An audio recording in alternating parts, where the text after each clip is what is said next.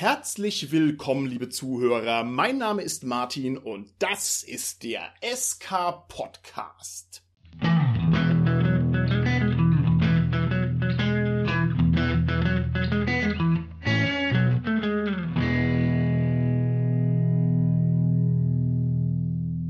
Bei mir heute im Studio sind meine lieben Gäste, die Tanja, der Carsten und der Holger. Hallo, hier ist die Tanja. Hallo, hier ist der Carsten. Ja, hallo, der Holger hier. Das Thema der heutigen Folge möchte ich zunächst mit einer allgemeinen Betrachtung über die Existenz einleiten. Und zwar ist es so, das Leben ist ja schwierig und im Großen und Ganzen unangenehm. Wir Menschen, wir leben ja, man liest überall in einer Ellenbogengesellschaft. Und ich finde, da kann man sich noch glücklich schätzen, dass man ein Mensch ist. Man stelle sich vor, man wäre ein Elf, ja. Die Elfen leben ja in einer Elfenbogengesellschaft. Noch schlimmer. Und da ist es also besonders wichtig, dass es auch schöne Dinge gibt, über die man sich freuen kann. Und eine tolle Sache, die unmittelbar mit unserem Hobby untrennbar verbunden ist, das ist die Existenz von einer ganz besonderen Literaturgattung, nämlich die Rollenspielromane. Das soll unser heutiges Thema sein. Wir werden heute mal versuchen, den Romanen auf den Grund zu gehen und das mal in jeder Richtung abzuklopfen. Und die erste Frage an meinen Cast muss natürlich lauten, wie schaut's aus? Wie ist euer persönliches Verhältnis zu Romanen? Seid ihr richtige Romanfutterer und Romanleser oder habt ihr eher ein distanziertes Verhältnis zu den Romanen? Tanja, wie schaut's denn aus bei dir? ich wäre ein wahnsinnig intensiver Romanleser, wenn ich die Zeit dafür hätte. So betrachtet ist es dann leider zeitlich nicht so möglich. Aber ich lese schon, wenn es irgendwie geht, möglichst viel in der Richtung. Okay, lieber Carsten, ich weiß, das ist eine gigantische Romansammlung. Werden die auch pflichtschuldig gelesen oder sind es eher Schätze, die noch auf ihre Entdeckung warten? Sowohl als auch. Das ist ja eine Bibliothek, wo ich einfach die Sachen auch vorrätig habe, damit ich sie lesen kann, wann immer ich das will und darauf stoße. Ich lese aber tatsächlich sehr viel Romane und ich habe auch schon wirklich etliche Rollenspielromane gelesen. Ich habe jetzt erst relativ spät angefangen, auch eher Sachbücher zu lesen, die nicht fachliche Sachbücher sind.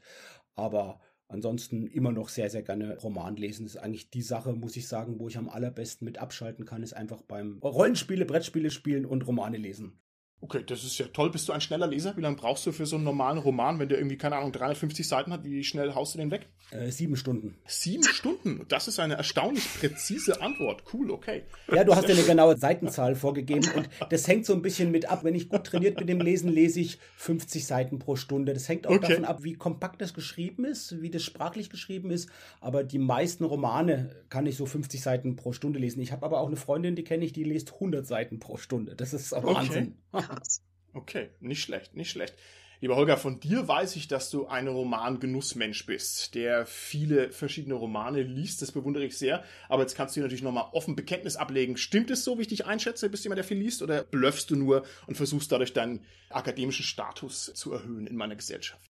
Ja, wie jeder andere hier in der Runde auch, habe ich natürlich ganz viele ungelesene Bücher, die noch darauf warten, entdeckt zu werden. Aber ja, ich lese eigentlich, ich versuche zumindest viel zu lesen. Es wird aktuell ein bisschen weniger oder es kommt nicht mehr ganz so häufig vor, dass ich mal längere Zeit am Stück lesen kann, also einen Roman jetzt. Deswegen schwenke ich gerade auch so ein bisschen auf Novellen über, dass man sagt, naja, ich kann es trotzdem noch relativ ja. schnell abschließen sozusagen. Okay, sehr schön. Irgendwann bist du bei Twitter angekommen, lieber Holger. Ja, wo es dann wirklich kompakt die Pointe serviert wird und du kannst deinen Alltag weiterführen.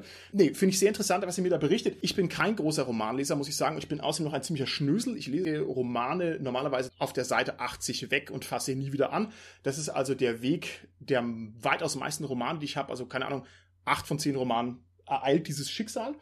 Aber ich habe so Phasen. Also manchmal, wenn ich dann Bock habe und wenn ich mich irgendwo festgelesen habe, dann lese ich mehr und manchmal lese ich auch über lange Zeit keine Romane, sondern ich bin also tatsächlich eher ein Sachbuchleser und lese also ganz gezielt, ja, ergebnisorientiert Dinge, die ich irgendwie brauchen kann. Okay, jetzt gehen wir noch mal einen Schritt weiter zu den Rollenspielromanen. Das ist ja trotzdem was anderes. Vielleicht fange ich mal damit an. Also ich habe ganz viel von den DSA-Romanen gelesen, als die noch frisch und jung waren auf dem Buchmarkt.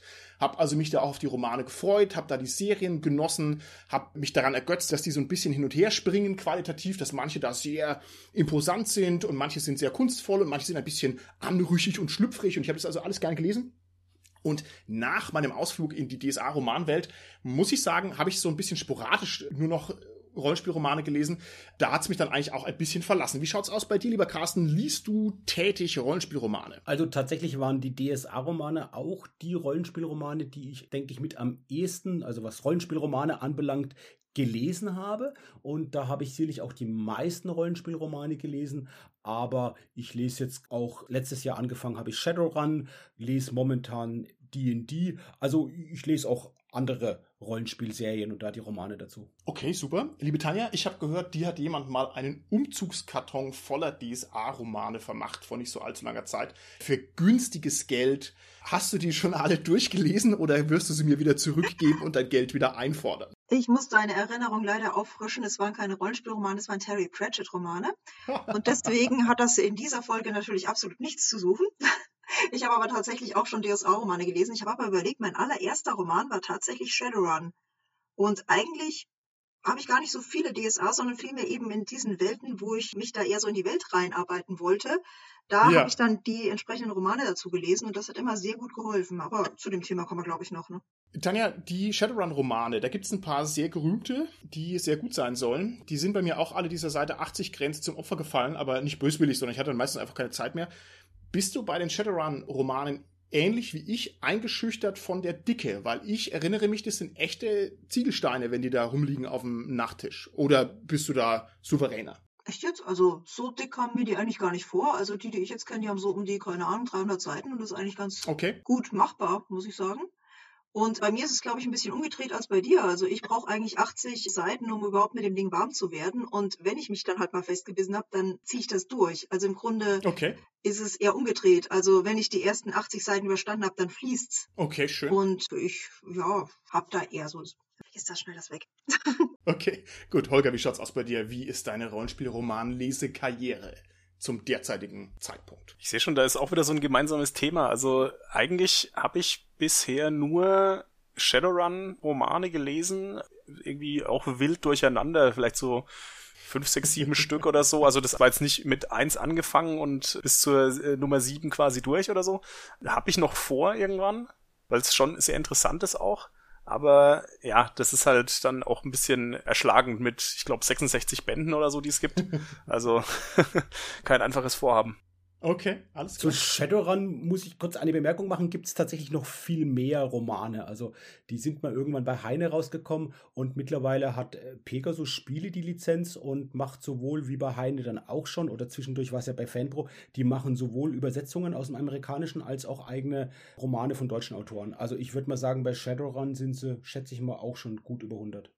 Okay. Ich hatte mich mit den 66 auf die Faser-Romane bezogen. Da sind es, mhm, glaube ich, die Originalromane, genau ja, die Eng genau, englischen, ja. ich sehe schon, habe ich hier echte Experten in meiner kleinen Runde. Das freut mich natürlich sehr. Und da können wir gleich die knackigste aller Fragen voll angreifen.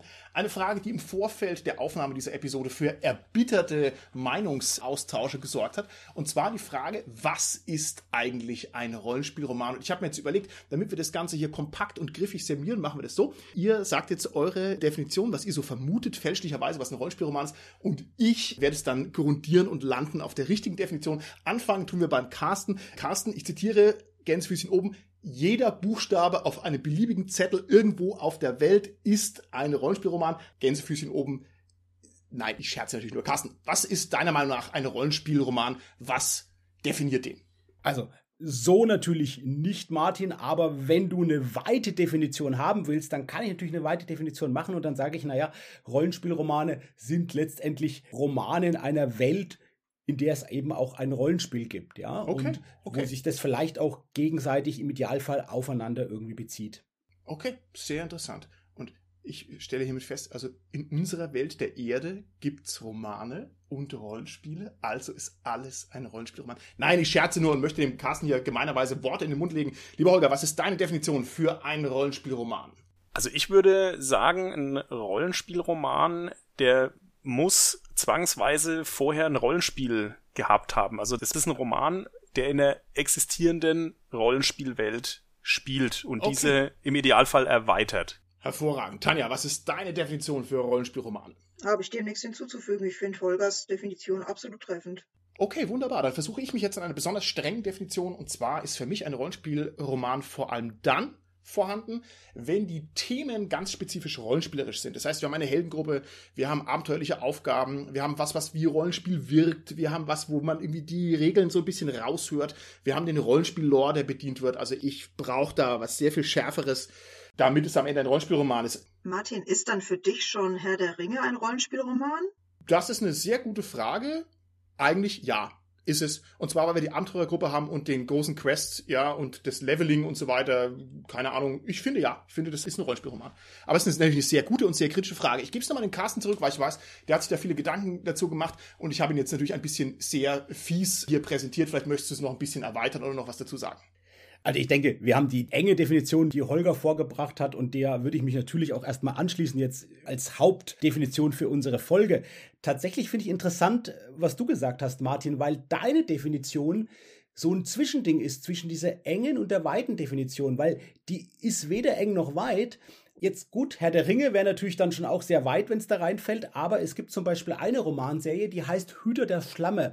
Ich glaube, der heißt Rosenberg, der Autor und basiert darauf, dass da Rollenspieler sind, die Pen and Paper Rollenspiel machen und dann während die Rollenspiel machen auf einmal in diese Welt, die sie da am Tisch erleben, dann wirklich in Person reingezogen werden. Dann wäre das ja nach deiner Definition, Martin, auf jeden Fall ein Rollenspielroman, wobei hm. da halt nicht irgendwie eine Marke wie D&D als Label oder so irgendwie oh. draufpappt, ja? Aber das wäre dann, denke ich, für dich ein Rollenspielroman, Martin, ja. oder? Was würdest du sagen? Ich würde sogar noch einen Schritt weitergehen, Martin, denn nach deiner Definition ist auch die Odyssee ein Rollenspielroman.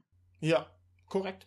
Und da stimme ich euch beiden zu. Und ich finde es sehr schön, dass ihr das so pointiert auf die Schwächen abklopft. Aber nach meiner Definition sind es alles tatsächlich Rollenspielromane, weil sie nämlich einen rollenspielartigen Content haben. Und ich merke schon, dass das natürlich auch die Schwäche meiner Definition offenbart. Denn im Idealfall ist natürlich dieser rollenspielhafte Content noch erweitert um eine Verankerung in einer Rollenspielwelt. Und vielleicht können wir uns dann da wieder ein bisschen mhm. finden und können so in diesem Gravitationsfeld eine Hypothese, eine Arbeitshypothese für diese Folge aufstellen, mit der wir fliegen können. Also wir werden es jetzt hier nicht ganz festnageln können, aber wir können vielleicht Komponenten artikulieren. Also einmal eine Welt, die fantastisch und fiktiv ist. Zum zweiten ein Rollenspiel, das zu dieser Welt irgendwie existiert. Zum dritten vielleicht irgendein Content, der rollenspielartig ist. Und wo sich das dann genau befindet, das kommt halt dann drauf an. Können wir uns darauf einigen, lieber Carsten? Ja, denke ich, da können wir uns gut drauf einigen. Ich möchte noch zwei Ergänzungen machen. Da hatte ich schon gesagt, ich habe mir da ein paar Gedanken gemacht und tatsächlich gibt es ja auch Tabletop-Spiele, jetzt ganz prominent wie Battletech oder Warhammer, Warhammer Fantasy, Warhammer 40.000, wo es ja auch wirklich eine coole Welt ist und wo es eine ganze Menge Romane dazu gibt und wo es mittlerweile auch in all diesen drei Welten irgendwie Rollenspiele dazu gibt, ja. Ähm, die sind für mich so ein bisschen mit drin. Aus dem Grund einfach, wenn ich die lese, geht es mir ähnlich, als wenn ich jetzt einen DSA-Roman lese. Und mhm. Dann noch als letztes gibt es ja auch Romane, wie der Herr der Ringe hat Tanja ja schon erwähnt, wo dann natürlich auch halt in diesen Romanwelten irgendwann auch Rollenspiele gemacht wurden. Herr der Ringe gibt es etliche Rollenspiele, aber zum Beispiel so etwas kleiner abgeschlossen wäre die Dresden Files, also Harry Dresden, die Romanserie, wo es ein schönes Rollenspiel gibt mit Fate-Regeln oder Ganz interessant zum Beispiel ist The Expense. Das kennt ihr, das ist eine Science-Fiction-Serie, die auch in Streamingdiensten und so läuft, mehrere Staffeln mittlerweile. Und das Interessante bei dieser Serie ist, das basiert auf einer Romanserie. Und diese Romanserie basiert wiederum auf einem Rollenspiel, das noch gar nicht publiziert ist, weil das sind zwei Autoren und der eine Autor hat das Rollenspiel sozusagen erdacht und der andere, der war eher ein Romanautor, war da irgendwie Mitspieler in dieser Gruppe und hat gesagt, Mensch, ist doch ein cooles Universum und so, lass uns doch zusammen da eine Romanserie draus machen. Und dann haben die aus dieser Rollenspielwelt eine Romanserie gemacht und ich glaube mittlerweile entweder ist es erschienen oder noch angekündigt und soll jetzt demnächst kommen, gibt es jetzt auch ein Rollenspiel zu The Expense. Aber das ist, finde ich, schon cool zu sehen, dass wirklich eine Multimedia-Serie irgendwie eigentlich ursprünglich auf dem Rollenspiel basiert. Ja. ja. Also nur als nette Anekdote, die ist nee, irgendwie, super, fand ich, super. eine, eine schöne Anekdote dazu, die ich kurz erzählen wollte. Ich möchte das aufgreifen, insofern, es kennen vielleicht manche unserer Hörerinnen und Hörer die Eldritch Horror Brettspiele, also die Arkham Horror, Eldritch Horror Brettspielserie, die ja irgendwie so ein bisschen rollenspielerisch tut und die ja versucht, das Rollenspiel zu imitieren, das wiederum aus der Romanserie kommt und und und. Also die Iterationen sind völlig verrückt. Jetzt habe ich noch einen Gedanken, den muss ich gerade noch loswerden. Und zwar, Carsten, weil du gesagt hast, das Rollenspiel erzeugt dann quasi den Rollenspielroman. Jetzt könnte man natürlich gemeinerweise hergehen und könnte sagen, okay, wenn halt irgendwann mal einer ein Rollenspiel zu Iphigenia auf Tauris schreibt, ja, dann ist Iphigenia auf Tauris plötzlich ein Rollenspielroman und das finde ich eigentlich einen sehr schönen Gedanken. Dass man nämlich dadurch halt Goethes Höhenkammliteratur hinabziehen kann ins Schattenreich der Dunkelheit, wie es der Stanislav Lem so schön formuliert hat, quasi in die Niederungen der Literatur.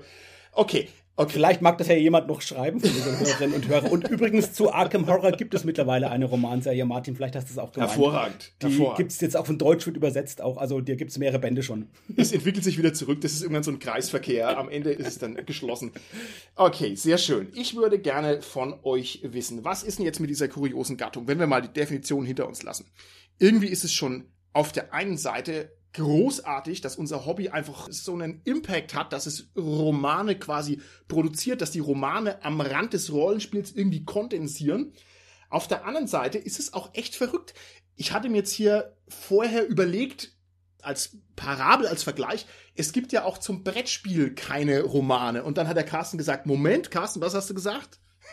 Du hast sogar Siedler von Katan erwähnt. Das ist genau die Ausnahme, Martin, die mir eingefallen ist. Also, wir haben eine kurze Vorbesprechung gemacht, vielleicht für unsere Hörerinnen und Hörer. Und genau die Siedler von Katan hattest du ja erwähnt, Martin. Und ja. da habe ich gesagt, ja, dazu gibt es zumindest einen Roman, den ich weiß, von einer berühmten Autorin, von der Rebecca Gablet. Die hat einen Roman geschrieben zu Siedler von Katan und das ist wirklich auch Franchise. Also ist mit dem berühmten Cover, was man kennt, okay, mit dieser Sonne okay. und mit dieser Weltkugel. Ich habe nicht gelesen, aber da gibt es zumindest einen Roman. Ich glaube auch, dass es bestimmt auch noch ein paar andere Brettspiele gibt, wo es Romane gibt. Zierlich nicht so viele. Und das ist halt das Erste, worauf ich getroffen bin. Großartig. Dann tun wir also jetzt mal so, als wäre das die Ausnahme, die die Regel bestätigt. Ja? Kann ich dazu mal ganz kurz ergänzen? Bitte, es gibt gerne, auch gerne. Romane zu zum Beispiel Magic the Gathering, ne? was ja jetzt auch nicht unbedingt ein Rollenspiel ist, sondern ein Trading Card Game. Und auch dazu habe ich schon Romane gelesen und die fand ich jetzt eigentlich auch gar nicht so schlecht. Haben halt einfach so ein bisschen die Welt, die so die Karten simulieren, mhm. rausgenommen und ja, das gibt es auch. Also so wenig Sachen mit Brett- oder Kartenspielen gibt's eigentlich gar nicht. Ach ja, und es gibt ja natürlich auch einen Trailer zu Minesweeper, den hoffentlich jeder kennt. Ja. Ja. Und es gibt auch noch die Schachnovelle, ja. Um das vielleicht auch nochmal hier zu artikulieren, wir sind ein Bildungspodcast, ein großartiger Roman. Das heißt, offensichtlich ist mein ganzer Ansatz verkehrt. Ich wollte ja eigentlich sagen, warum gibt es denn beim Rollenspiel Romane, aber offensichtlich gibt es zu allem, oh. was es gibt, Romane. Genau, und Martin, und Schachromane, da gibt es ja Dutzende. Das von dem spanischen Autor da, ich glaube, Pervere heißt der, gibt das Geheimnis der schwarzen Dame oder so. Also da gibt es ja. ganz, ganz viele Schachromane, Schachnovelle natürlich Gut. und auch, ja verschiedenste. Dann muss ich meine These anders formulieren, dann muss ich sie zuspitzen. Ich spitze sie folgendermaßen zu. Wir setzen gleich das Schwarze Auge als ein sehr erfolgreiches Spiel im Rollenspielbereich und wir setzen gleich Siedler von Katana als ein sehr erfolgreiches Brettspiel. Beide stilprägend, beide Generationen überspannt, beide mit einem riesen Impact. Und ich gehe jetzt mal davon aus, es stimmt, lieber Carsten, es gibt einen Roman zu Siedler von Katan, aber es gibt zum Schwarzen Auge in meinen Augen 150 Romane. Ich schätze es jetzt, ich habe nicht nachgeguckt, aber die Größenordnung müsste so ungefähr hinhauen. Und jetzt wäre meine Frage, warum denn gerade beim Rollenspiel? Ja, was macht denn jetzt mhm. das Rollenspiel so romanlastig? Und jetzt habe ich schon gehört, es gibt also auch bei Shadowrun viele Romane und dies und das und jenes. Vielleicht habt ihr da eine Meinung dazu. Vielleicht könnt ihr mir das erklären. Also ich denke mal, es ist eigentlich einfach naheliegend, weil wenn man Rollenspiel spielt, spielt man eigentlich nichts anderes als gewissermaßen eine Romanhandlung. Das Ganze interaktiv. Also deswegen ist eigentlich Rollenspiel ja geradezu prädestiniert, dass man halt jetzt eben nicht interaktiv, sondern straight die Geschichte einer Rollenspielgruppe erzählt. Okay, gut. Wir haben jetzt gerade 35 Prozent unserer Hörer verloren und zwar die ganze OSR, liebe Tanja, weil du gesagt hast, Rollenspiel ist wie ein Roman nacherleben und wahnsinnig viele haben jetzt hier ein Rage-Quit hingelegt, haben auf ihren Radio gedrückt und sind quasi raus. Das heißt, jetzt können wir in Ruhe miteinander reden, weil es ja der große Vorwurf ist, dass Rollenspiel eben genau kein Roman ist, dass es also genau das Gegenteil davon ist. Finde ich also auch sehr nett. Carsten, sag was dazu. Aber das ist so eigentlich meine Hauptdefinition, wenn ich Leuten ein Rollenspiel erkläre, dass ich immer sage, ja, das oh ist ein Roman, nur dass man oh. halt selbst entscheidet, ob man die Türklinke jetzt runterdrückt oder ob man mal in guter OSR-Manier vielleicht erstmal hört, was hinter der Tür ist oder mal versucht, unten bei dem Spalt unter der Tür durchzuspähen. Und das macht natürlich auch ein guter Tactician OSR-Spieler, wo er erstmal ja. guckt und nicht gleich automatisch die Falle auslöst hinter der Tür. Und das Schöne ist, das kann man im Roman halt so richtig schön ausformulieren, wie der OSR-Mensch da rangehen würde. Und das ist unglaublich spannend dann geschrieben. Und am Ende drückt er, obwohl alle vor dem Seiten quasi brüllen, nein, tu es nicht. Und bam. Okay, wow.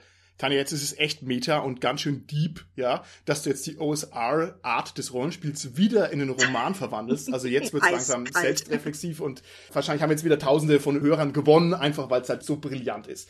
Lieber Holger, ich würde gerne von dir wissen, schlummert in dir ein Rollenspielroman? In jedem schlummert ein Roman. In dir auch? Kommt er noch? Oder was machen wir da? Damit hast du sogar nicht ganz unrecht, dass in jedem eine Romanidee zumindest schlummert. Ich habe da auch was, das wird natürlich nicht verraten, yes. sonst wird's ja geklaut. Aber es hat erstmal nichts mit Rollenspiel zu tun. Ich wollte noch mal kurz auf deine vorherige Frage eingehen. Also warum denn das Rollenspiel so prädestiniert ist, auch da Romane drin zu schreiben.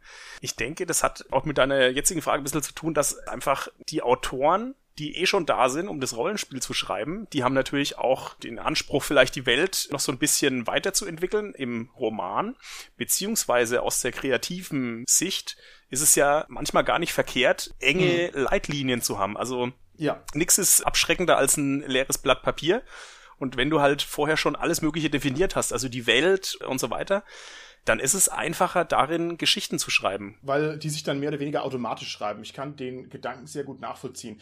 Weil ich jetzt vorhin schon ausgesprochen habe, dass die OSR sich darüber aufregen würde, wenn man sagen würde, Rollenspiel ist ein Roman, gehe ich mal noch einen weiteren richtig bösen Vorwurf voran. Und zwar gibt es den Gemeinvorwurf, dass viele Rollenspielautoren verhinderte Romanciers sind. Dass also viele schlechte Abenteuer daher kommen, weil die Autoren wollen eigentlich Roman schreiben, müssen aber ein Abenteuer schreiben, können es dann nicht, schreiben dann irgendwie Railroading, dass es knallt und am Ende haben sie halt irgendein Ding produziert, was halt einfach nicht gut ist. Ne?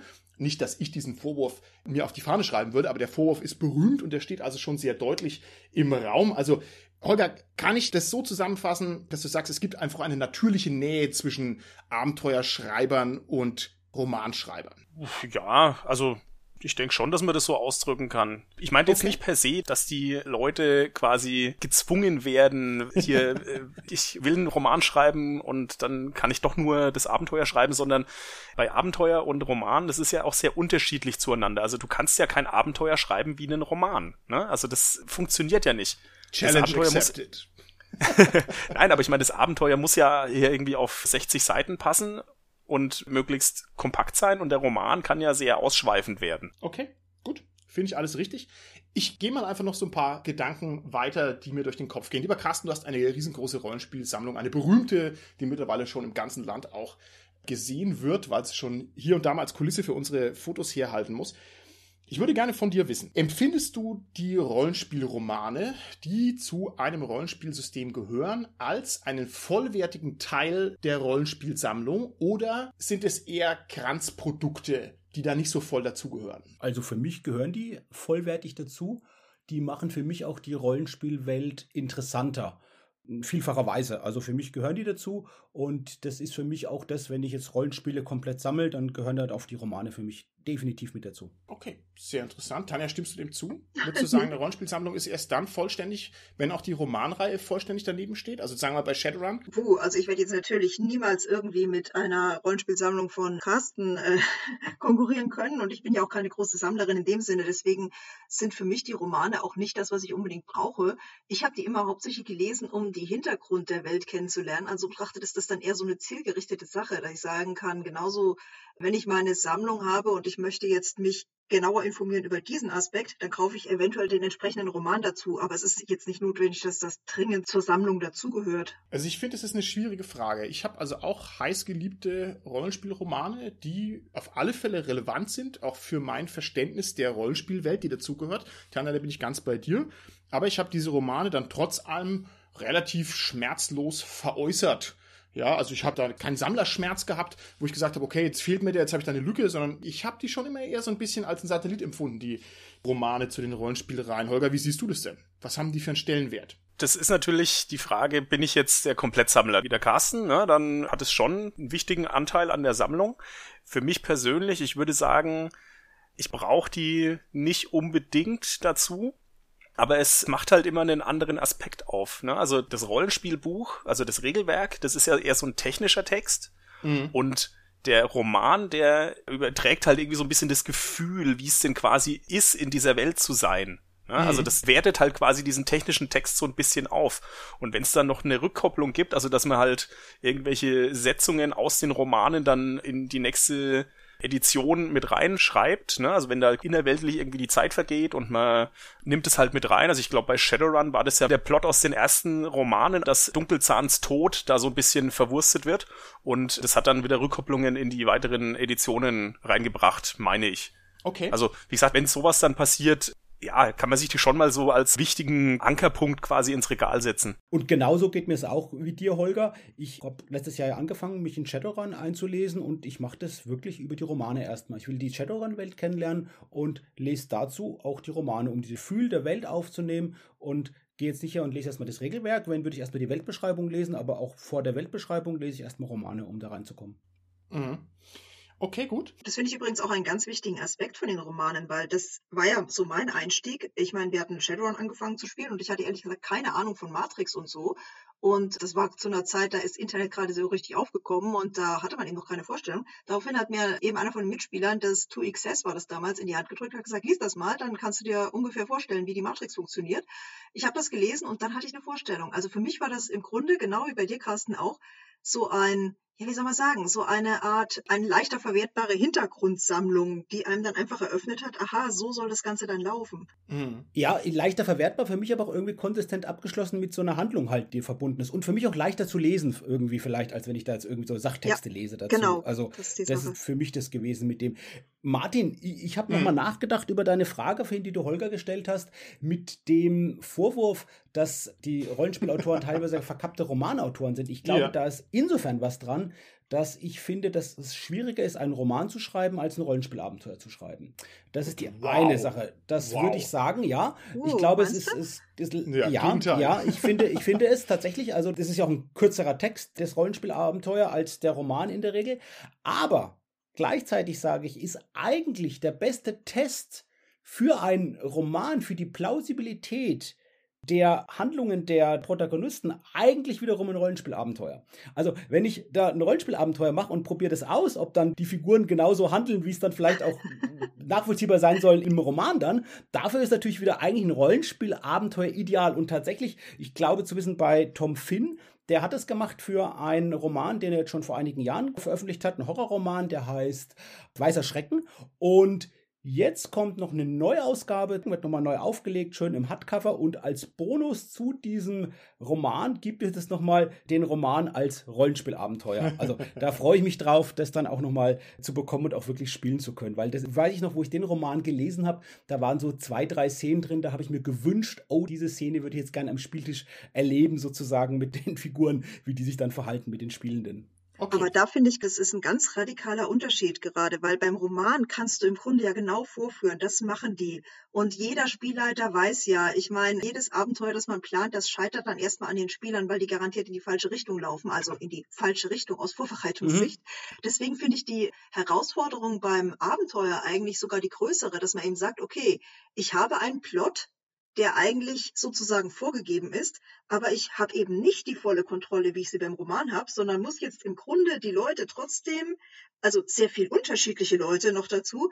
weil ich ja nicht nur mit meiner Gruppe spiele, sondern eben mein Abenteuer ja vielen zur Verfügung steht, muss trotzdem schauen, dass für jede Gruppe irgendwie dieser Plot durchlaufen werden kann, ohne dass sie wirklich gerailroadet werden. Das finde ich eigentlich eine ganz andere Herausforderung als jetzt ein Roman. Deswegen würde ich nicht sagen, okay. dass der Roman viel schwieriger ist. Ich fange diese Diskussion, die ich sehr spannend finde, an der Stelle mal ganz kurz ein, um sie ein ganz kleines bisschen zu lenken. Vorher noch die Anmerkung dazu, Carsten. Ich finde es interessant, dass du den Roman als ein schwereres Genre ansiehst. Ich würde das Gegenteil auch behaupten, aber können wir auch noch drüber sprechen. Ich finde, was ihr beide jetzt gerade macht, ist, dass ihr formuliert, was ein Rollenspielroman im Idealfall leisten soll. Das habt jetzt mir zwei ganz tolle Sachen gesagt. Einmal, ähm, das soll einen Einstieg möglicherweise anbieten in eine Rollenspielwelt und zwar ohne, dass ich mich treffen muss, irgendwo Regeln lernen muss, hinfahren muss, ne? Also ohne diesen ganzen Ballast außenrum, also ein sehr mundgerechter Einstieg, das hast du gesagt, Tanja. Und ja. zum anderen war jetzt eben die Debatte, ob denn ein Rollenspielroman auch dazu geeignet ist, irgendwie so Special Interests zu bedienen, also so narrative Lücken zu füllen, die mit dem Abenteuer eigentlich nicht erreicht werden können. Und ich würde sagen, das stimmt schon, denn ich bleibe jetzt mal gedanklich beim schwarzen Auge, man könnte jetzt auch andere Welten hernehmen, aber die Rollenspielromane bei DSA haben sich ganz oft in Regionen bewegt auf Aventuren, die man eigentlich im Abenteuer kaum erreicht hat. Und die haben ganz oft Plots aufgegriffen, die im Abenteuer schwer umzusetzen gewesen wären. Und ich habe das dann schon als eine dankbare Erweiterung empfunden, dass mhm. diese Stoffe halt per Roman aufgegriffen worden sind. Ich weiß nicht, würdet ihr mir da zustimmen und findet ihr vielleicht noch weitere Sachen, die ein Rollenspielroman leisten kann?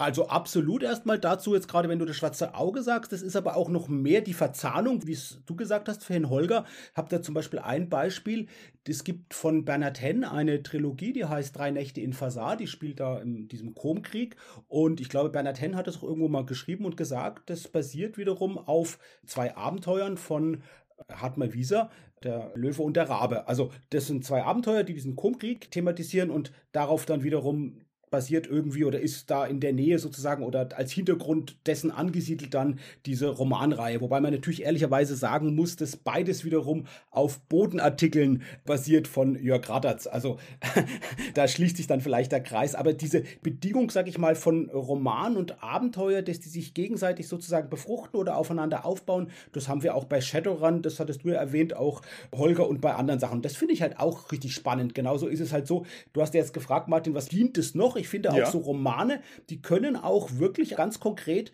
dir als Spielleitung dich inspirieren für ein Abenteuer. Ja, dass du sagst, Mensch, genau. ich mache daraus ein Abenteuer. Und wie gesagt, es gibt ja auch offizielle Abenteuer. Also noch ein Beispiel vom Schwarzen Auge. Es gab ja da einen ganz berühmten Roman von Ulrich Kiesow.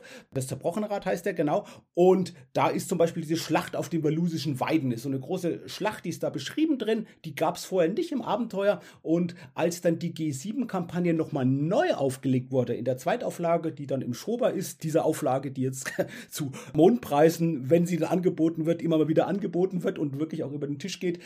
Da in dieser Neuauflage ist dann auch vom Daniel Gödemann eine Adaption dieser Schlacht sozusagen im Abenteuer dann. Also das basiert eben auf dem Roman. Okay, Carsten, das finde ich super, dass du sagst, das soll den Spielleiter inspirieren. Ich muss aber leider dich natürlich korrigieren. Das ist nämlich die Schlacht auf den valusanischen Weiden, ne, nicht auf den valusischen Weiden. Also so viel Akkuratesse muss in einem Bildungspodcast dann schon drin sein. Absolut. Ich finde, wir haben noch ein ganz anderes Leistungsfeld für so einen Rollenspielroman. Das haben wir noch gar nicht angesprochen. Und das wundert mich eigentlich, weil ich finde es total naheliegend. Das ist auch ein Surrogat für eine echte Rollenspielrunde. Also als ich mal neun Monate gelarbt habe und habe gespielt, ich wäre bei der Bundeswehr und hatte keine Rollenspielgruppe, da war das für mich toll, die Romane zu lesen und habe halt einfach dadurch das ersetzt. Würdet ihr mir zustimmen, dass es so ein bisschen so ein Ersatz sein kann für eine echte Runde, die irgendwie gerade nicht stattfinden kann? Also von meiner Seite aus nicht, nee. Aber nee, okay. das ist der Sozialaspekt des Rollenspiels, der mir einfach beim Romanlesen definitiv fehlt.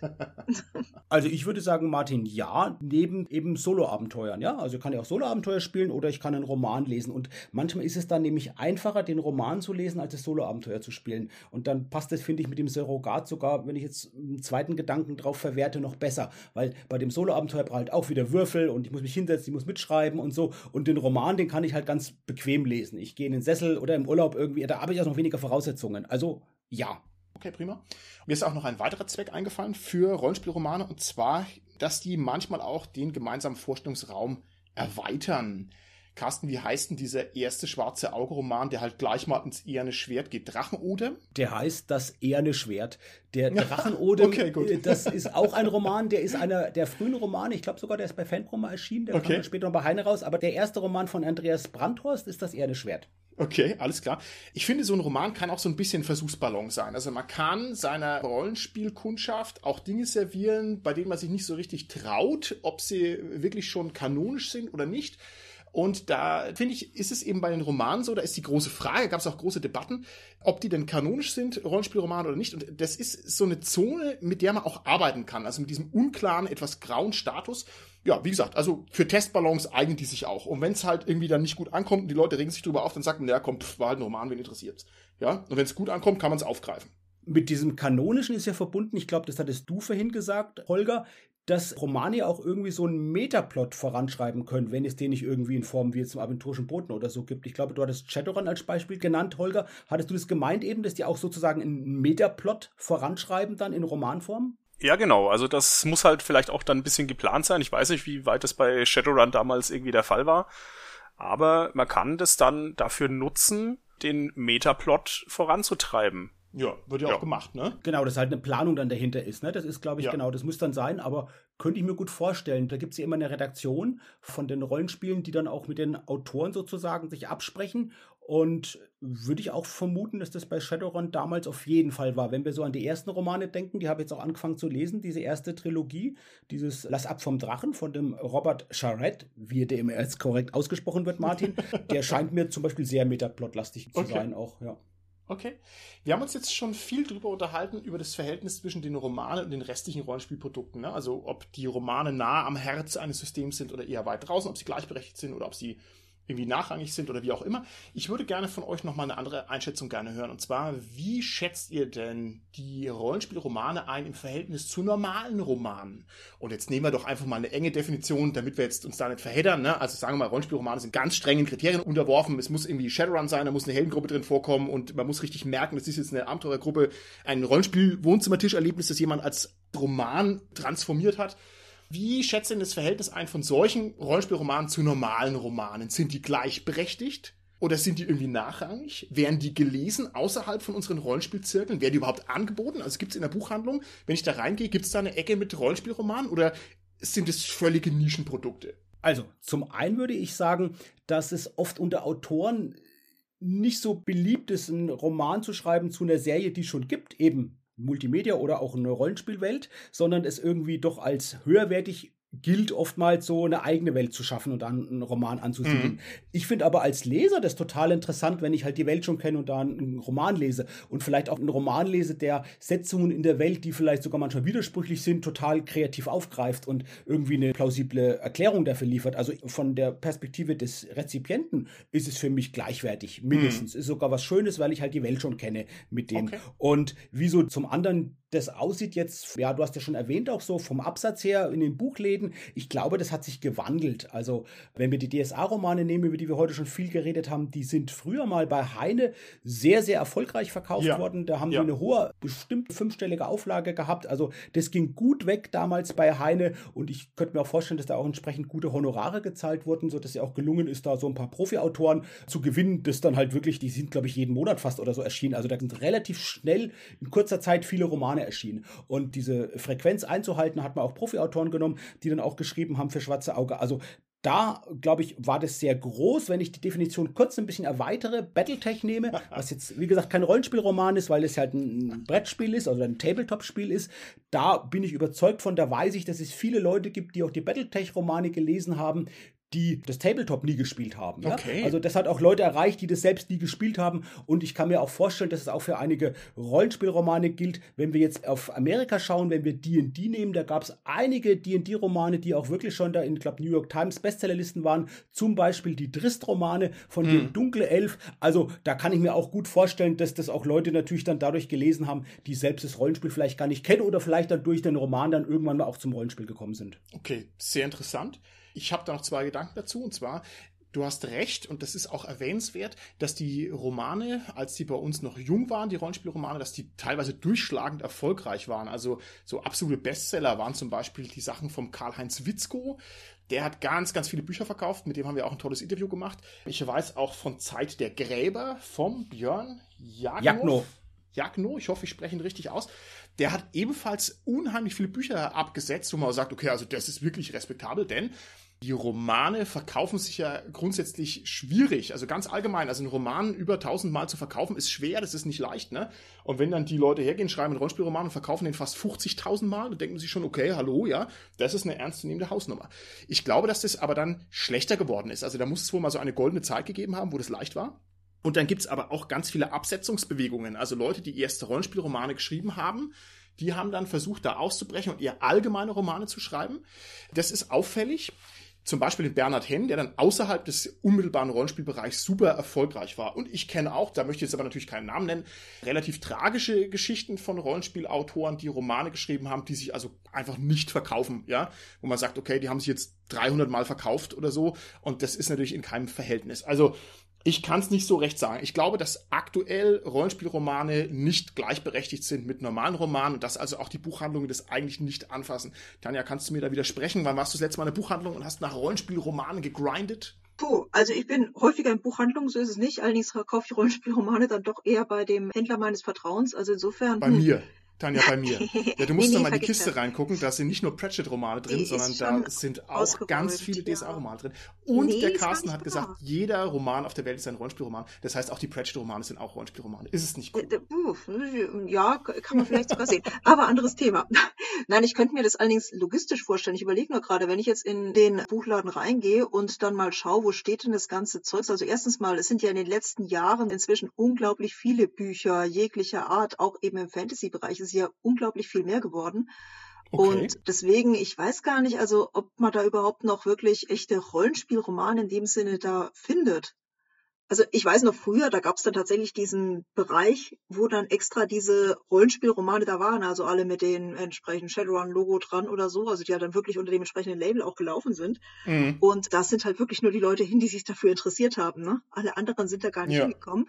Und jetzt, ich bin nicht sicher, ob es diese Ecke jetzt noch so gibt. Also mir ist sie jetzt zumindest nicht bewusst, weil ich jetzt auch nicht mehr bewusst da hingeschaut habe. Können wir mal rausgeben, die Frage an unsere Zuhörerinnen und Zuhörer im SK-Podcast-Land, wie denn die aktuelle Wahrnehmung ist, ob es Rollenspielromane Romane noch so explizit gibt oder nicht. Und Tanja, das ist jetzt schön, das hast du in einem Halbsatz gesagt, aber ich finde, das ist auch für unsere Definitionskrämpfe und Kämpfe gar nicht so unrelevant. Und zwar, dass du gesagt hast, ein Rollenspielroman ist natürlich dann vorhanden, wenn das Label drauf ist. Das heißt, wenn ein Roman sich selber als Rollenspielroman beschreibt, ist es schon mal ein starkes Indiz dafür, dass es auch ein Rollenspielroman ist. So, Martin, ich habe noch eine Ergänzung. Und zwar, das ist ja auch so eine Funktion für Autoren, die du benannt hast, dass Jungautoren einen Rollenspielroman schreiben können und damit sozusagen vielleicht auch ihre erste Romanpublikation haben und dadurch dann sozusagen eine Karriere als Rollenspielautor dann mhm. beginnen. Bei Bernhard Henn bin ich mir tatsächlich gar nicht sicher, ob der diese historischen Romane, die er auch relativ früh geschrieben hat, schon vorher oder danach dann geschrieben hat. Der hat auch ein paar historische Romane geschrieben und dann eben einige DSA-Romane. Mir fällt aber auch noch ein, zum Beispiel Robert Corvus oder wie ich vorhin schon erwähnt habe, den Tom Finn, ja. die also auch sozusagen ja aus dem Rollenspiel kommen, dazu zuerst Romane publiziert haben und dann mittlerweile jetzt wirklich ja alle drei, wie Bernhard auch hauptberufliche Autoren sind. Vielleicht noch ein Name, auch finde ich ganz interessant. Das ist der Bernd Perplis. Der macht viele Übersetzungen, auch ein hauptberuflicher Autor, aber auch der viele, viele so im Science-Fiction, Fantasy, Horrorbereich schon Sachen geschrieben hat. Und der hat jetzt, ja, ich glaube vor zwei Jahren war das, nochmal für sich entschieden jetzt, er hat Bock und macht einfach jetzt wieder nochmal einen Shadowrun-Roman. Und das war Nachtmeisters Erben und das war der, auch der erste Shadowrun-Roman, den ich gelesen habe. Der spielt übrigens, das ist jetzt die Anekdote, im Spessart mal ganz kurz. Mm. Die machen da so eine Autotour von Süden in den Norden hoch, um da irgendein so Artefakt zu transportieren und fahren da halt auch durch den wilden Spessart, der irgendwie so, ja, durch Magie entartet ist und, und ganz wild ist und so. Und das fand ich halt schön, ne? Die kommen nicht mit mir vorbei, also die sind am meinem Haus dann so ungefähr so 20 Kilometer vorbeigefahren. Im Roman dachte ich, ach Mensch, wenn die noch hier bei mir vorbeigefahren wären über den Main, über die Brücke. Aber nein, sie fahren bei Wertheim ja. dann da lang. Aber das fand ich halt nett, ja. Das ist sehr nett, lieber Carsten, aber wir haben immer noch Lamentations of the Flame Princess, wo also ein nach Finnland emigrierter Amerikaner ständig Rollenspielabenteuer schreibt, die halt in und um Würzburg spielen das kann uns keiner nehmen. In ja? dem Abenteuer kommt tatsächlich auch mal ein Ort vor, der heißt noch ein bisschen anders. Aber ja, äh, ja, ich finde, nur mal kurz zurück zu dem Argument, also das ist wirklich so, dass, dass viele Autoren das so sozusagen nehmen, auch um ja die Rollenspielwelt aufgreifen, weil es, glaube ich, auch leichter ist, da was teilweise dann zu publizieren, als wenn man halt einen Fantasy-Roman so unterbringen will, was, glaube ich, sehr, sehr schwer ist. Ja. Und ist es halt leichter sozusagen da, weil halt auch die Serien, die müssen ja befeuert werden und die brauchen dann noch Nachschub, wenn die Serie weiterlaufen soll. Und dann ist es, glaube ich, da einfacher reinzukommen, um da auch einen Roman zu platzieren. Da ist noch die Frage, die man klären müsste, wer denn da eigentlich den Bedarf hat. Also ob die Verlage aktiv suchen nach Rollenspiel, Romanschreiberinnen und Schreibern. Das könnte ich mir nämlich gut vorstellen. Also manchmal mhm. wirkt so. Oder ob man sich drauf bewirbt und das ist sehr umkämpft. Also was ich höre, ist immer nicht so ganz so glorreich. Also zum Beispiel, dass die halt sehr, sehr schlecht nur bezahlt sind, diese Rollenspiel-Roman-Jobs. Aber da müsst ihr mal einen Profi fragen. Demnächst wird auch mal da ein entsprechendes Interview kommen im SK-Podcast. Also vielleicht ist es ja dann erhellend. Also da ist mir einfach das Kräfteverhältnis nicht so ganz klar. Sind es die Autoren gesucht oder müssen sich die Autoren andienen oder wie ist es da? Ich weiß es nicht. Aber das ist sehr spannend. Ne? Da gibt es nämlich verschiedene Vektoren, die da zusammenkommen. Gut. Ich denke, wir haben jetzt schon einen bunten Strauß an Perspektiven auf die Rollenspielromane geworfen. Und meiner Meinung nach ist es jetzt an der Zeit, dass wir nochmal ganz konkret in die Rollenspielromanpraxis eintauchen und nochmal ein paar neuralgische Punkte abklopfen, die jetzt, also wie gesagt, wirklich konkret sind und wo mich einfach eure Meinung interessiert. Und da interessiert mich natürlich auch die Meinung unserer Hörer draußen an den Empfangsgeräten. Das heißt, wenn euch da irgendwas unter den Nägeln brennt, dann hackt es uns doch bitte in die Kommentare oder meldet es uns irgendwie zurück, weil es eben sehr spannend ist. Meine erste Frage lautet, wenn ihr einen Rollenspielroman lest, sollte dieser Roman signalisieren, dass er sich mit dem Regelwerk des Rollenspiels auskennt, dass also zum Beispiel die Zauberer ihren Mana-Vorrat im jeweiligen System irgendwie beachten? Oder ist es euch lieber, dass das zugrunde liegende Regelwerk eigentlich ausgeklammert ist und keine Bedeutung hat, beziehungsweise dass es nicht so durchstanzt bis in den Roman? Wie ist da euer Geschmack?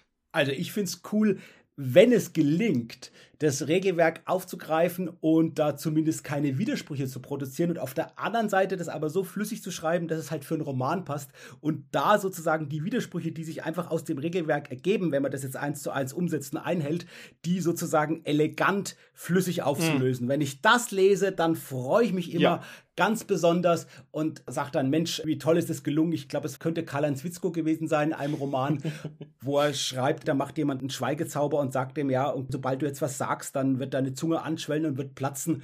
Oder es könnte sogar auch von Ulrich Kiesow gewesen sein. Und dann denkst du erstmal so, wenn du das liest, so, hä, äh, was ist denn das für ein Zauber? Den kenne ich doch gar nicht und so. Und dann gehen die raus und dann lächelt dann so der Magier, die besten Zauber sind die, die es gar nicht gibt. Oder ja. sind gemäß so die, die man erfunden hat, so irgendwie. Ich glaube, es könnte auch von Ulrich Kiesow der Scharlatan gewesen sein. Also, das fand ich eine tolle, tolle Idee. Und genau, und bei Karl Zwitzko, der hat einen anderen Zauber, der hat diesen Silentium Silentile, das ist so den Schweigezauber. Den gibt es halt wirklich, wo dann einfach Stille ist und so. Und in seinem ersten Roman, den er geschrieben hat für Schwarze Auge, der wendet er den an in einer, finde ich, verblüffenden Art und Weise. Also wie man sieht, wie krass dieser Zauber, wie mächtig dieser Zauber sein kann. Und das fand ich halt auch interessant. Das ist so ein Zauber, den wir kennen, den machst du halt, ja, wenn du einen Einbruch machst, dass du nicht ertappt wirst oder so. Aber der wendet ihn auf eine Art und Weise in dem Abenteuer ein, wo du wirklich sagst, so, wow, ne? Also toll. Der Roman heißt übrigens Treibgut, den ich jetzt gerade gemeint habe. Sehr schön.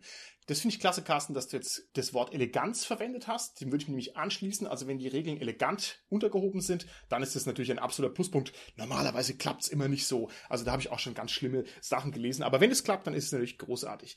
Liebe Tanja, wenn du einen Rollenspielroman liest, ist es dir lieber, dass dieser Roman klassischen aristotelischen dramaturgischen Prinzipien folgt, also Einleitung, Höhepunkt und Schluss, oder soll für dich ein Rollenspielroman das Rollenspiel-Feeling transportieren, das nämlich eine Gruppe von Helden total Nonsens macht und durchstolpert und alles ist Wahnsinn und am Ende ist er irgendwie aus? Also wie halt normales Rollenspielabenteuer.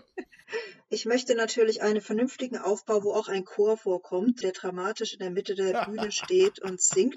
Ist natürlich Bullshit. Also ich finde natürlich richtig gut, wenn er das Feeling des Rollspiels transportiert und das kann auch gerne in irgendeiner Art von äh, Klimax-Aneinanderreihungen passieren. Also da brauche ich jetzt nicht eine strikte Romanstruktur, aber ich denke mal, die ergibt sich schon aus der Natur des Romans.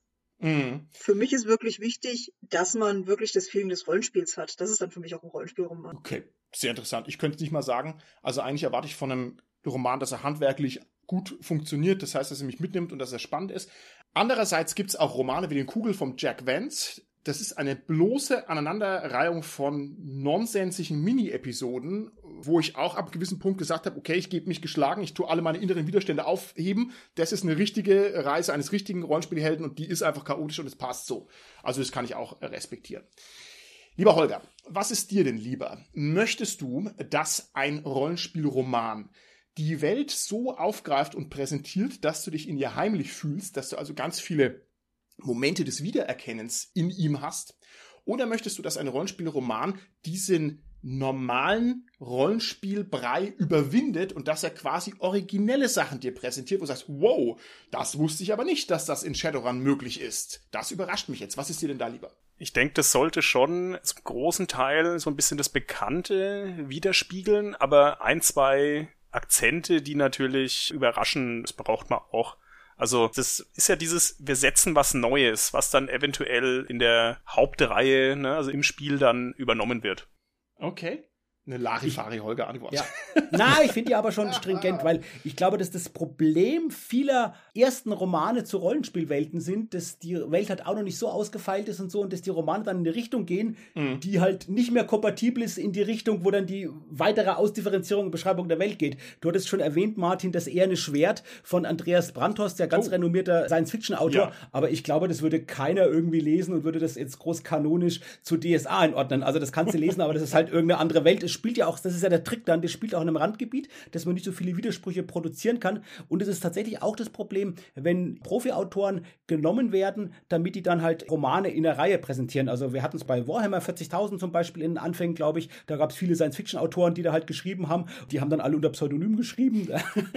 Passt zu dem, was du vorhin gesagt hast, Martin, ne? dass das nicht so angesehen ist unbedingt. Ja. Und bei Schwarze Auge war es ja auch so. Also da gibt es zum Beispiel die Uschi Cic, die hat unter ihrem realen Namen geschrieben, hat zwei DSA-Romane geschrieben und Barbara Büchner, ich glaube, die hat sogar sechs DSA-Romane geschrieben. Und gerade von den Barbara Büchner-Romanen, da finde ich wirklich, ja, ich glaube, zwei oder drei, die finde ich wirklich richtig gut von denen. Also die haben mir richtig gut gefallen. Ich weiß aber, dass die auch oft kritisiert werden und ich kann auch die Kritik verstehen, aber mir haben sie trotzdem gut gefallen und so ein bisschen eine andere Sichtweise drauf geworfen. Also das ist, glaube ich, halt dann die Kunst, dass dann jemand nochmal drüber sieht oder halt den Schreibprozess begleitet, der halt doch mehr von der Welt, von der konsistenten Rollenspielwelt Ahnung hat und halt guckt, dass es halt nicht zu widersprüchlich ist dann, was dann produziert wird an Roman, ja. Das hat man, glaube ich, immer wieder und ja, ich glaube, das ist natürlich dann für Leser und Leserinnen, die die Rollenspielwelt gut kennen, die stoßen sich natürlich daran, wenn da Sachen sind, die halt einfach überhaupt nicht passen und das führt auch zu dem zurück, wo du gesagt hast, mit den Regeln verhindern und mit der Magie, Martin, wenn das halt dann wirklich was ist, was halt im totalen Widerspruch dazu irgendwie ja. steht dann, wo man sagt, nee, Moment mal, den Zauber, das sind ja ganz neue Zauber, die gibt es ja gar nicht und das ganze Zaubersystem wird ja verändert oder was, ne? Also, ja, keine Ahnung, ja, ja. die einen machen Spruchzauber und die anderen machen auf einmal Runenzauber, die es nicht gegeben hat und wenn sowas, also sowas krasses wäre da, das ist klar, da stößt man sich dann wirklich dran. Ich will jetzt kein neues Fass aufmachen, ich glaube, dass es in den Romanen letztlich ständig passiert, also man kennt so ein bisschen aus dem schwarzen Auge den Kunstgriff, wenn man irgendwie eine Magie braucht, die halt den Regeln nicht entspricht, dann sind es halt die Feen, ja, oder es sind irgendwelche mythischen Halbgötter und die können dann machen, was sie wollen, ne? Nur um da nicht in dem Korsett drin zu sein. Also das ist ja ein weit verbreiteter Kniff. Also das passiert auch, ist es aber schwierig, das richtig gut zu fassen. Da habe ich noch eine allerletzte Frage. Und zwar geht jetzt ein bisschen weg von den Konkretionen in der Spielwelt und ein bisschen mehr hin zum Feeling. Also es kann sein, dass alle Regeln der Spielwelt beachtet werden. Das ist also nicht das Problem. Aber dass das Feeling des Romans ein anderer ist. Ich habe hier vor mir liegen White Plume Mountain von Paul Kidd, ein großartiger D&D-Roman. Und der geht tatsächlich auch so in die klassische D&D-Richtung, wie man sich das vorstellt. Und ich würde gerne von euch wissen, wenn wir jetzt mal einfach setzen, D&D-Feeling bedeutet Dungeon und Encounter. Ja, das ist so das D&D-Feeling. Und jetzt kommt ein Rollenspiel-Romanschreiber her und verfasst eben einen Roman aus der Perspektive der Goblins. Aber ist kein Bruch mit dem Lore. Die Goblins existieren, die leben auch und so weiter. Aber trotzdem ist es halt ein total anderes Feeling. Ist es für euch dann etwas Attraktives? Oder ist es für euch etwas, wo man sagt, ja, okay, sorry, dafür hole ich mir aber keinen D&D-Roman, wenn es dann völlig andere Sachen präsentiert, als die, die ich eigentlich erwarte? Sowas finde ich super, weil ich meine, so Perspektivwechsel, das ist einfach toll. Also wenn er noch dazu gut geschrieben ist, das ist natürlich super, super. Aber ich finde es immer gut, wenn das irgendwie mal aus total anderen Sichtweisen kommt und nicht wieder die Standard-Blablab-Truppe bestehend aus den üblichen Archetypen und so. Also das finde ich total super, wenn man sowas wirklich mal aus einer komplett anderen Sicht macht. Okay, prima. Gut. Vielen Dank, liebe Tanja. Dann würde ich sagen, marschieren wir so langsam aufs Ende dieser Folge zu. Und Carsten, ich glaube, du hattest dir noch überlegt, du wolltest noch ein Schlaglicht werfen auf ein paar ganz besondere, wahrscheinlich empfehlenswerte Rollenspiel-Romanreihen. Oder würde ich sagen, Bühne frei für dich. Erzähl uns was. Ja, also ich habe vorhin schon gesagt, dass auch eben deutsche Autoren da schreiben und da finde ich zwei Sachen wirklich sehr, sehr schön, die ich kurz erwähnen will. Das eine ist, hatten wir heute schon mehrfach darüber gesprochen, Shadowrun. Das ist eine Reihe, die jetzt auch wieder seit zwei, drei Jahren ungefähr wieder von Pegasus Spiele weiter veröffentlicht wird, wo sowohl eben Übersetzungen kommen, als auch eben eine ganze Palette von deutschen Autoren, die aber auch dann oft in Deutschland spielen, wie dieser Nachtmeisters Erben, den ich erwähnt habe. Aber da gibt es ganz, ganz viele, die halt in Deutschland spielen, zum Beispiel in diesem rein Ruhr Megaplex, also sozusagen unsere Welt hier in Deutschland in diese Cyber-Science-Fiction-Welt zu übertragen und zu gucken, dass man dann doch vielleicht Sachen, die man hier kennt, dann da wiederfindet. Und das finde ich halt toll, weil es wirklich einen Mehrwert hat, da was zu lesen, sozusagen, was einem doch irgendwie vertraut ist und dann in diese Welt übertragen ist. Und halt eben von vielen deutschen Autoren, die man kennt, die das schreiben, das finde ich sehr, sehr toll. Und eine zweite Sache ist eine Science-Fiction-Welt, die heißt Justifiers. Das ist ein Rollenspiel, das es früher schon mal gab. Und ich weiß jetzt nicht, vor wie vielen Jahren das waren, vielleicht vor fünf oder zehn Jahren hat es der Markus Heitz, das ist ja einer der wirklich bekanntesten, erfolgreichsten deutschen Fantasy-Autoren, der hat die Regeln erworben für Justifiers. Und das kam dann nochmal neu als Rollenspiel bei Ulysses heraus. Ich glaube, das waren insgesamt zwei Bände, die veröffentlicht wurden dazu. Und gleichzeitig hat Markus Heitz eine Romanreihe begründet. Er hat selbst in dieser Romanreihe zwei Romane geschrieben und ich glaube, es waren dann zehn oder zwölf Romane nochmal von anderen deutschen Autoren, die einzelne Romane in dieser Science-Fiction-Welt geschrieben haben. Da geht es um genetisch überzüchtete Tiere, die aber humanoid sind und sprechen können und so. Also hört sich ein bisschen kurios an, ist aber richtig cool und nett zu lesen. Auch diese Rahmenhandlung, die der Markus Heitz vorgegeben hat, ist interessant und spannend, was da passiert. Und das ist wirklich so, wenn man diese äh, Romane liest oder auch guckt, wer die geschrieben hat. Ja, Tom Finn, Lena Falkenhaben, Christoph Hadebusch, Boris Koch und so weiter und so fort, äh, Thomas Plischke. Das ist wirklich ein Who is Who der deutschen Fantasy- und Science-Fiction-Autoren, die man da wieder versammelt findet. Und dann nochmal vielleicht jetzt für Fantasy beim Schwarzen Auge. Wir hatten ihn heute auch schon erwähnt. Wirklich, du hast auch gesagt, Martin, der Karl-Heinz Witzko. Also, da gibt es viele, viele gute Romane vom Schwarzen Auge. Aber wirklich so für mich so mit am herausstechendsten sind wirklich die Romane von Karl-Heinz Witzko. Es gibt einen Einzelroman, den wir noch nicht erwähnt haben, so ein, so wirklich ein humoristischer Roman. Und ich muss sagen, ich tue mir mit Persiflage oder mit humoristischen Romanen sehr, sehr schwer. Und der heißt Westwärts Geschuppte. Und da geht es wirklich auch um eine Heldengruppe, die ist aber sehr, sehr ungewöhnlich, weil das sind keine Menschen, das sind Marus also irgendwelche Echsenwesen, die sich sozusagen als Menschen tarnen mit irgendeinem so Zauber und dann die Menschenwelt vorkommen und so mit dieser menschlichen Kultur dann auch konfrontiert werden. Das ist eine so herrliche Situationskomik in diesem Roman, die da entsteht, wenn die auf die Menschen treffen. Es ist leider so, dass der nie fortgesetzt wurde, der Roman. Also wenn ich mir wirklich was wünschen könnte, ein Rollenspielroman, der fortgesetzt würde, dann wäre das auf jeden Fall der Roman Westwärts geschuppte, da noch einen zweiten Teil und zu lesen, wie es da mit den Abenteuern der Marus in der Menschenwelt weitergeht. Also da würde ich dafür was geben, das wäre toll. Vielen Dank, lieber Carsten. Ich würde mich freuen, wenn die Zuhörerinnen und Zuhörer draußen im SK Podcast Land, die jetzt gerade in den Empfangsgeräten sitzen, falls die noch einen großartigen Rollenspiel-Roman-Tipp haben, dass die uns den mitteilen, einfach damit wir das ein bisschen sammeln. Denn in der großen, weiten Welt der Romane ist es natürlich immer schön, wenn man gute Empfehlungen kriegt und sich darauf freuen kann. Dann war's es für heute. Bis zum nächsten Mal. Tschüssi. Tschüss. Tschüss.